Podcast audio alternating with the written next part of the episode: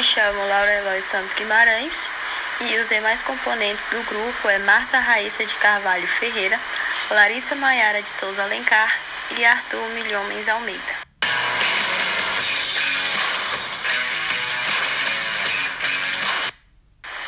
Bom, dialogamos o que consideramos importante relatar sobre o artigo Atenção à Saúde de Pessoas Privadas de Liberdade, dos autores Edna Maria Alves, Ana Maria Lombardi e William.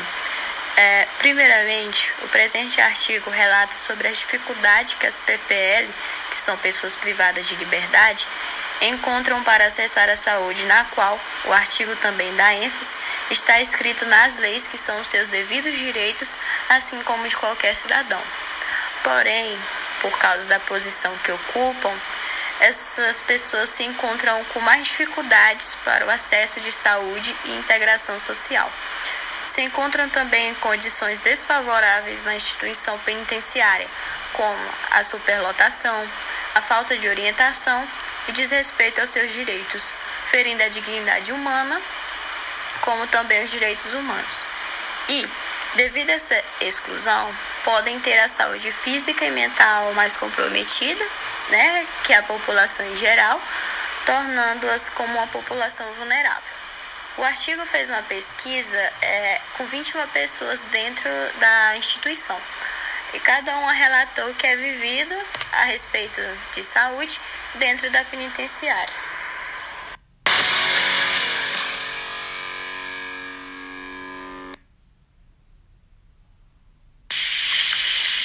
De acordo com as 21 pessoas entrevistadas, a falha em questões como a ausência de consulta ao chegarem, não há orientação sobre o funcionamento da unidade de saúde prisional ou sobre qualquer situação que exija o atendimento para além do que pode ser oferecido ali. Também foi relatado dificuldade para o atendimento, insatisfação em relação às condutas terapêuticas e uma grande falha no controle da transmissão intrainstitucional de doenças.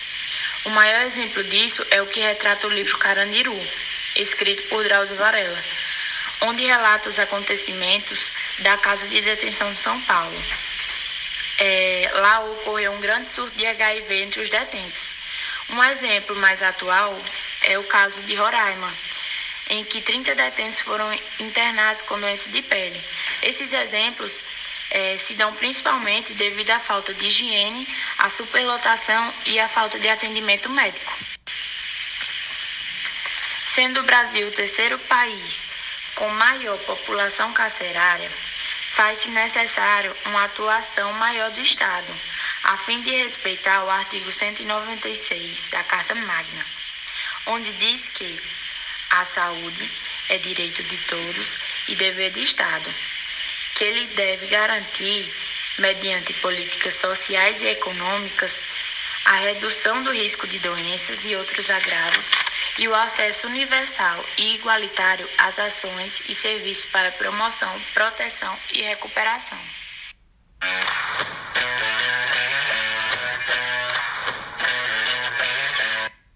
Visto a dificuldade Olá, sou Arthur Milhões Almeida. Irei apontar algumas incongruências entre as leis e a realidade dentro do sistema carcerário. Meu primeiro tópico será sobre a superlotação dentro do sistema. O compartilhamento de celas entre dezenas de pessoas, aliado ao sedentarismo, falta de higiene, expõe os detentos a inúmeras doenças infecciosas, tais como tuberculose, pneumonia e algumas doenças venéreas, tais como a AIDS, que na qual contradiz a execução penal número 7210/84. Artigo 1 abre aspas. A execução penal tem por objetivo dos presídios efetivar as disposições de sentença ou decisão criminal e proporcionar condições para harmonia e integração social do condenado e do internado. No entanto, o Estado não garante condições mínimas para que se cumpra os premissas do artigo. E assim a ressocialização continua um desafio nas penitenciárias brasileiras. No segundo tópico, vou falar sobre a negligência à saúde. Temos dois artigos da Lei de Execução Penal. Artigo 14. Abre aspas. Assistência à saúde da pessoa privada de liberdade compreende atendimento médico, farmacêutico, terapêutico e odontológico. Fecha-se aspas. Isso se estende que todos têm um direito à saúde. E se alonga também aos princípios do Pacto Internacional sobre Direitos Civis e Políticos. Nesse, há o artigo 6 abre aspas. O direito à vida é inerente à pessoa humana. Esse direito deverá ser protegido por lei. Ninguém poderá ser arbitrariamente privado à vida. Fecha aspas. Assim garantindo o direito à vida a qualquer ser humano. Continuando sobre as leis de execução penal, temos o artigo 43, que garante ao preso tratamento ambulatorial, direito de contratar um médico particular.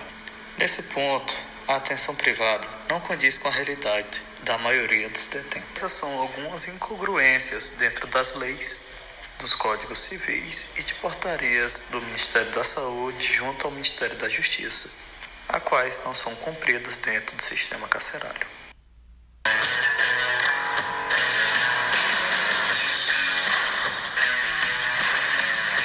Relacionado ao sistema penitenciário, nota-se que existe uma irregularidade na realização do protocolo de saúde, que objetiva desenvolver ações de promoção à saúde e de prevenção aos agravos e achei importante citar algumas possíveis soluções, que primeiramente seria o cumprimento das leis já existentes. Bom, visto e segundo, visto que a, ocorre uma falta de avaliação das condições de saúde na instituição prisional, deveria ocorrer uma vigilância, ou seja, fiscalização por um órgão responsável que esteja apto, treinado, é, que seja de confiança que assegure que o acesso à saúde esteja sendo prestado corretamente, pois a saúde é direito de todos e é responsabilidade do Estado prestar esse acesso a todos. E certamente é, essa, esse desleixo de não se importar com os prisioneiros, com a saúde, como estão se sentindo, de desleixo por parte de todos, certamente provocam danos tanto físicos quanto mentais nesses nessas pessoas. Portanto, deveria a pessoa passar por exames médicos adequados após seu ingresso no local de detenção, ou seja, a prisão, e deve desfrutar de cuidados e tratamentos médicos sempre que se mostrar necessário. Ou seja, além de qualquer exame ou consulta prestada para o físico, a pessoa também poderia receber consultas mensais com algum psicólogo para é, solucionar o problema da questão de saúde mental pois os prisioneiros não devem sair da prisão em situação pior que a de ingresso. E para solucionar os problemas de superlotação, poderia ser feito mais projetos para a construção de mais presídios, pois a detenção em celas superlotadas e em condições degradantes desrespeitam a dignidade humana. Bom, esses foram alguns tópicos que achei importante citar.